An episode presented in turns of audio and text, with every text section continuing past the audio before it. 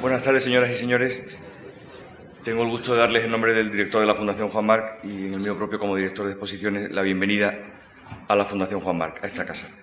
Hoy inauguramos nuestra exposición Maximín, tendencias de máxima minimización en el arte contemporáneo, que estará abierta al público en los horarios habituales hasta el próximo 25 de mayo.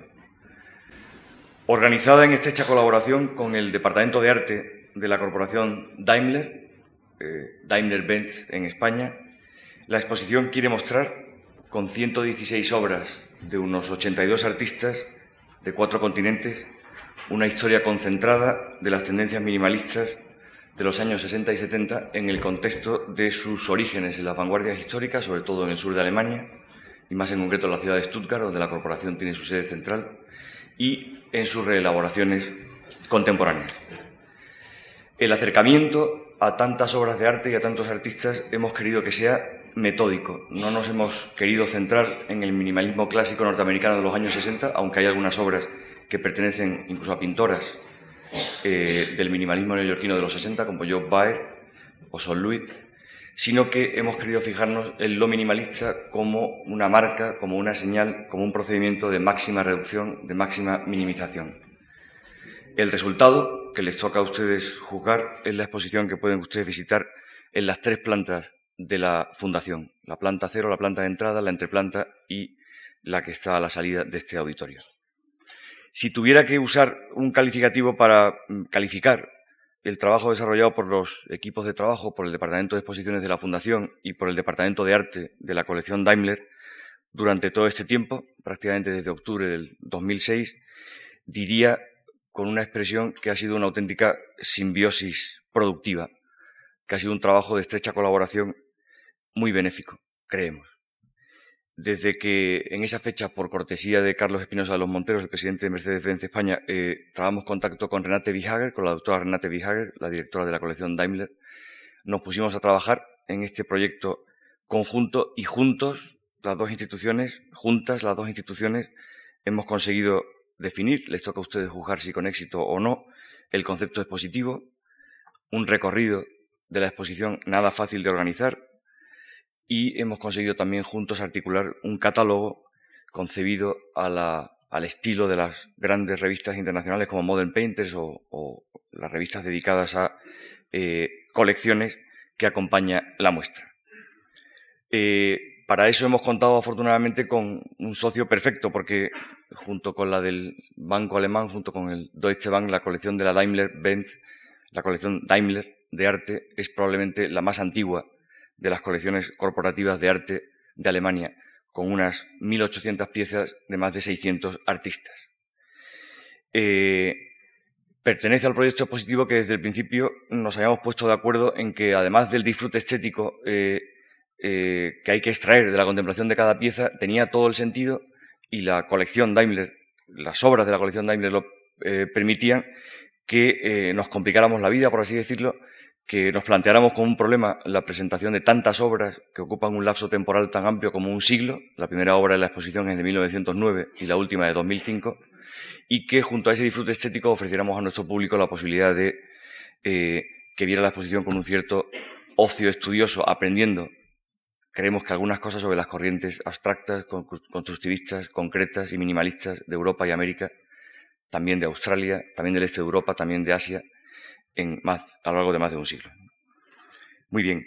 Sobre todo ello va a hablar con mucha más autoridad que yo a continuación la doctora Hager, que hará una pequeña introducción a la exposición, y a continuación eh, asistiremos a un concierto con una serie de piezas a cargo del grupo Lux Contemporánea, que ejerce o que tiene un programa dedicado a lo que se podría llamar, o a, a lo que Tomás Marco, autor de las notas al programa, ha denominado minimalismo místico. Me han pedido que avise de que por favor eh, no aplaudan en el concierto hasta que eh, todas las piezas eh, terminen, hasta la pieza de Eric Whittaker que se titula Sleep. La Fundación también ha organizado, al hilo de la exposición, un ciclo de conciertos bajo el título Minimalismo, un método, y los conciertos tendrán lugar, como habrán podido ver probablemente en el programa de mano, que les ha sido entregado a la entrada los días 13, 20 y 27 de febrero. Y también hemos tenido la oportunidad de contar, organizado por el Departamento de Actividades Culturales de la Casa, con dos conferencias que suponen sendas introducciones al minimalismo, no solo en el arte, sino en la cultura en general. El día 12 de febrero, a cargo de Javier Rodríguez Marcos, Lo que ves y lo que te mira, del minimalismo a lo minimal. Y en el campo de la música, a cargo de Jorge Fernández Guerra, el próximo día 14 y bajo el título Minimalismo y repetición, una poética del proceso.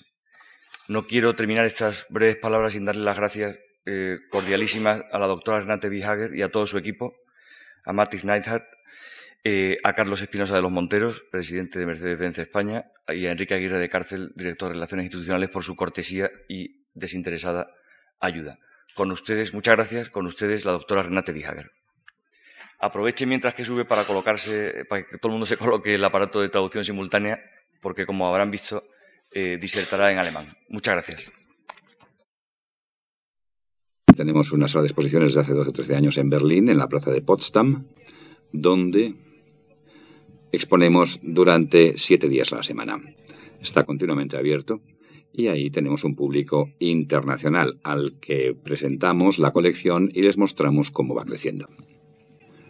Una tercera parte de la comunicación de nuestra colección está vinculada a una gira mundial que comenzamos en el 2003.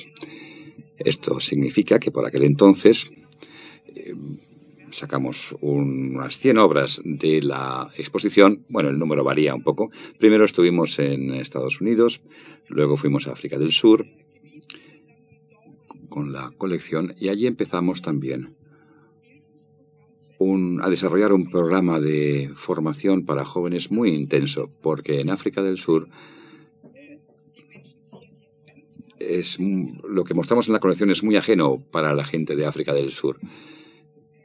Queríamos acercar y presentar este arte a aquella juventud y aportar algo a su formación. Luego estuvimos con nuestra colección en Japón, en Sao Paulo, y ahora en esta maravillosa ciudad de Madrid.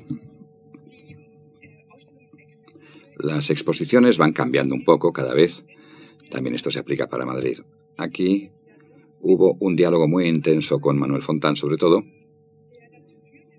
que produjo como resultado el que nos hayamos concentrado en Madrid en presentar la idea fundamental de la colección. O sea, Adolf Hölzel como antiguo profesor de Stuttgart en 1905 que en España apenas es conocido. Cuando luego vayan a ver la exposición, verán eh, cómo, eh, qué es lo que hacían Adolf Felser y sus alumnos en Stuttgart en 1910. Luego, el recorrido por la exposición continúa hacia representantes del arte concreto de Zurich, en años 30 y 40, luego hacia aspectos de tendencias constructivas, del arte minimalista, y esa ya es la época de 1950 y 60, donde se produjo un intenso intercambio entre Europa y Estados Unidos. Es algo que hemos tratado también de mostrar aquí en la exposición. Mostrar cómo, hasta cierto punto, las evoluciones que se producían en Europa han tenido su continuación en Estados Unidos y también al revés, artistas europeos que se han referido a tendencias estadounidenses. Luego la gira continúa por el piso superior. Manuel Fontán ya ha hablado de ello, con representantes de arte conceptual minimalista de Australia, como John Nixon. Es un trabajo espacial en cuatro partes eh, muy importante que se eh, mimetiza con el entorno, luego de eh, Japón eh, Aki Kurayama y otros artistas, también Every Pack, y la gira por el piso superior termina con el movimiento Neo Geo, constituido por artistas que trabajaron en Europa en los años 80, que reelaboraron y hicieron avanzar este arte y Schopenhauer también está allí representado.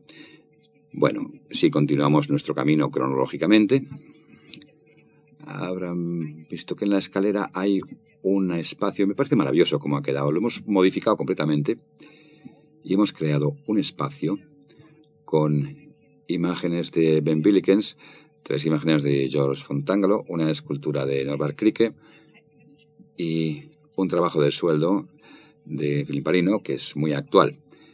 Todos estos trabajos juntos, estas obras juntas, dan una idea, creo, o dan una, incluso una imagen de cómo los artistas pueden tratar los temas de superficie, línea y espacio.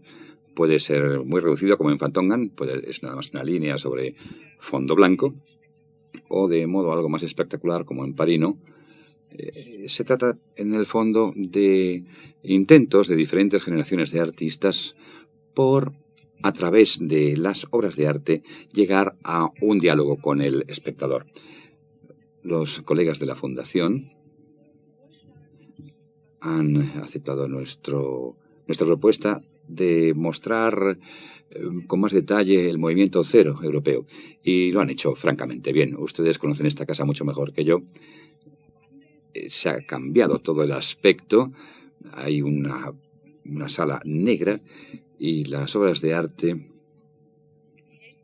juegan con la relación entre el blanco y el negro, la luz y la sombra, creando un movimiento fáctico que a veces está ahí y a veces hay que manejarse. Es por lo tanto una constelación muy hermosa de artistas cero europeos de los años 60 y 70, como sucede también en, otros, en otras partes de la exposición donde se integran artistas muy jóvenes que hoy retoman esas consideraciones de cero o las, redefinen.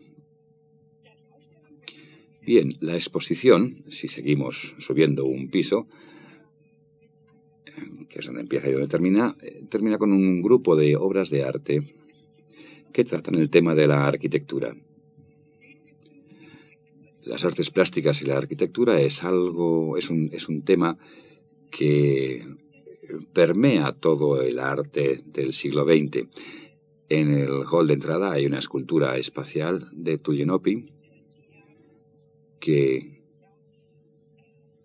como diría, se ocupa de la retícula urbana de Nueva York y que luego se revincula a Mondrian y a artistas de los años 20 eh, y 30.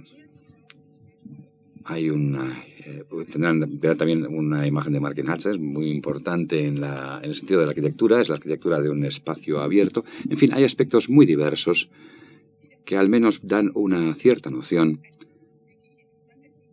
de artistas interesantes, como por ejemplo Matías Goebbels, que vino de Berlín en los años 40 aquí a España, vivió aquí en España, luego se trasladó a México y allí hizo los famosos eh, satélites eh, y los construyó. Bien, esta es una panorámica y para terminar espero que con mis palabras tengan una pequeña orientación para su paseo por la exposición. Permítanme que exprese de nuevo mi agradecimiento a los colegas de Madrid. Hemos recabado muchas experiencias en los últimos años con esta gira mundial de la colección pero una colaboración tan intensa y tan fructífera, un diálogo de intercambio tan maravilloso como el que hemos tenido en Madrid, eh, no lo hemos visto en ningún sitio. En realidad nunca lo habíamos eh, tenido más que aquí en Madrid. Aquí se ve realmente que los colegas de Madrid eh, se han ocupado de la colección desde el punto de vista científico y artístico tan a fondo que se puede aprender mucho de ellos. Creo que ese es el mejor reflejo el mejor reflejo de ese trabajo es precisamente la exposición y también el catálogo de la misma, que creo que es eh, simplemente maravilloso. Muchísimas gracias y que lo pasen ustedes muy bien.